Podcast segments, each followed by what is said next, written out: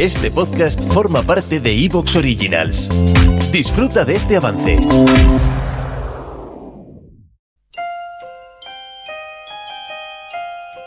Crímenes y criminales con Luis Martínez Vallés.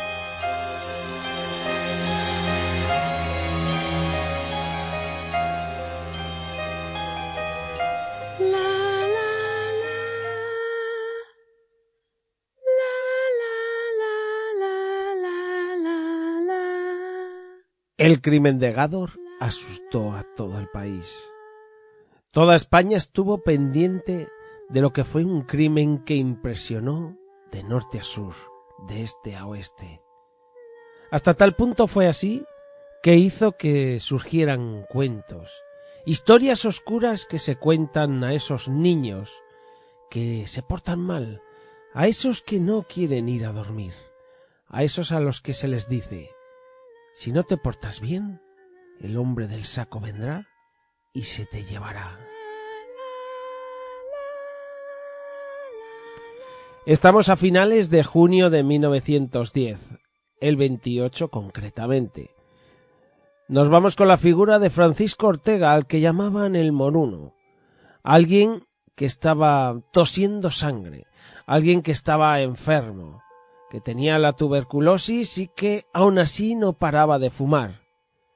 Su mujer Antonia estaba ya harta de verle así, hasta tal punto que se que se enfadaba con él por fumar, que veía que, que su marido no se iba a curar. Había que hacer algo, había que tomar medidas drásticas. Esas medidas podrían ser proporcionadas por Agustina. Agustina la curandera. Y a ella fueron a ver a Agustina Rodríguez, que vivía en un pequeño cortijo a las afueras de Gádor, un pueblo que está a unos quince kilómetros de Almería.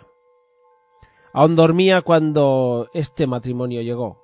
Su marido Pedro les recibió y ya él vio que el moruno, Francisco, tenía mala cara. Agustina apareció y, y resulta que, que lo ve también y le dice Antonia, tu marido tiene muy mala cara, parece que va a morirse. Y le dice, yo tengo una solución.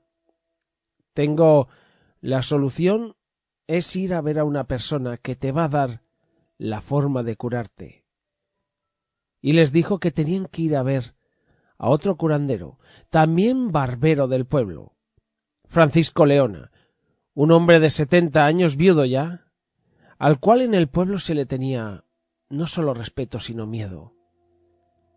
Allí llegaron a casa de Francisco Leona, y al ver al moruno y al presentarle el problema que éste tenía, le dijo algo tengo que puedes hacer, que podía tener una solución algo extrema quizá. Tienes que beber la sangre recién sacada a un niño. Y además tendrás que untar las mantecas aún calientes sobre el pecho. Antonia se quedó realmente asombrada y dice ¿Pero cómo? ¿Vamos a untarle las tripas de un niño? Eso es, le contestó Francisco Leona. Y ojo, han de estar calientes, han de estar recién sacadas.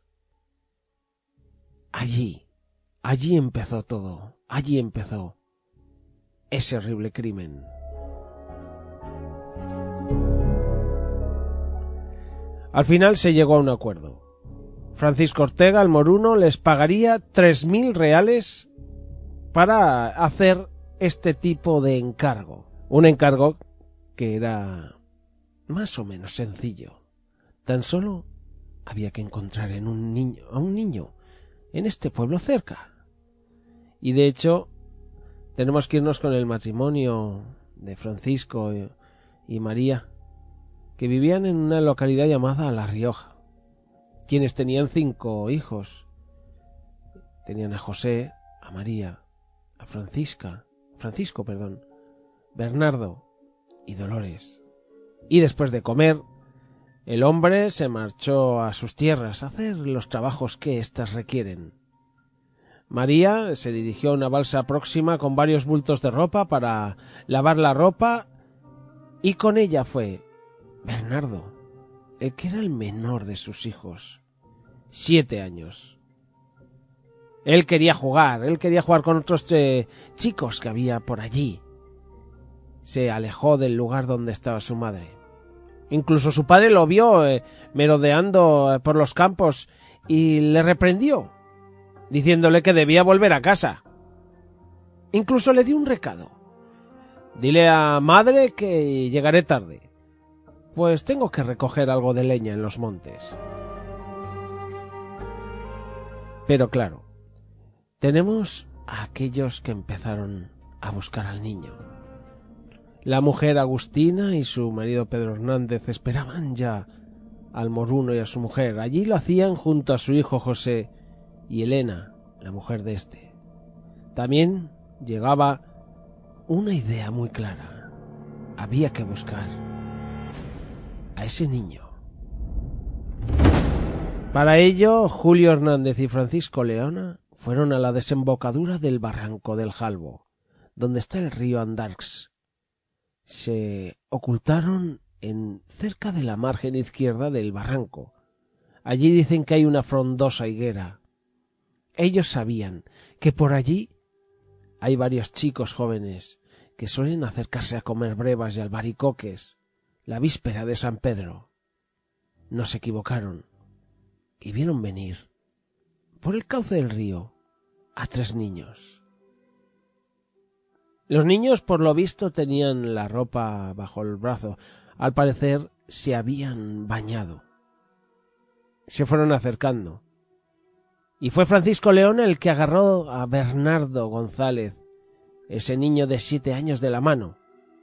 Los separó de los otros que al parecer no se dieron ni cuenta. Bernardo lloraba. No quería ir con ese hombre. Francisco Leona se dio cuenta de que aquello podía ser un problema. Llevaba un saco encima.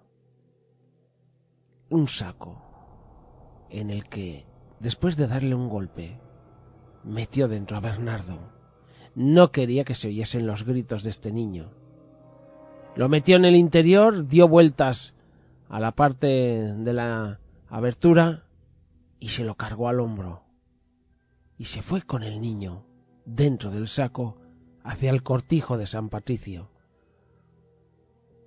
Allí les esperaba Agustina. Al llegar dejaron al niño en un pozo. Esperaron a que llegara José trabajo. Ya eran las nueve de la noche. Allí estaba Elena, también mujer de José, que al parecer cuando se enteró se encargó de traer un cántaro de agua. Llegó Francisco el Moruno a quien llamó Julio por orden de su madre. También Francisco León estaba por allí. Todos estaban dispuestos ya a empezar con aquel extraño ritual. Al parecer había un pequeño candil que los alumbraba. Luego se, se sabrían detalles acerca de este candil. El niño no hacía más que suplicar. Aquellos que le habían atrapado, aquellos que lo tenían retenido, lloraba todos aquellos adultos que lo miraban, quizá como figuras oscuras, con ojos sanguinolentos, no tenían piedad. Cuentan algunos que el niño, cuando Bernardo fue capaz de, de distinguir a aquellas personas, les decía papica, mamica. Sin embargo, Julio lo agarró por mitad del cuerpo. Agustina le desabrochó la camisa, le levantó el brazo izquierdo y Francisco Leona, con una gran navaja, le pinchó donde el sobaco izquierdo, haciendo movimientos para hacer una buena herida, una buena abertura. La sangre cayó a chorro.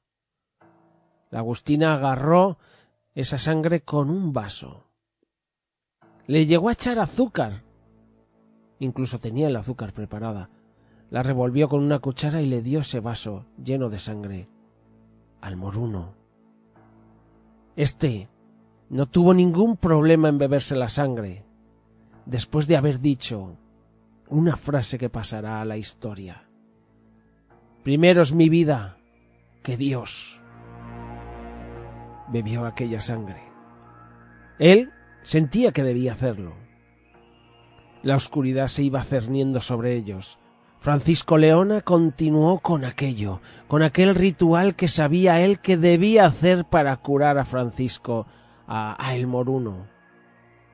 Y empezó a abrir al muchacho, a rajar el cuerpo de Bernardo. Al chico le sacaron las vísceras con ambas manos, y él se las untó por todo el pecho y el abdomen. Dicen que cerró los ojos mientras se las iba untando lentamente, mientras su esposa también le ayudaba.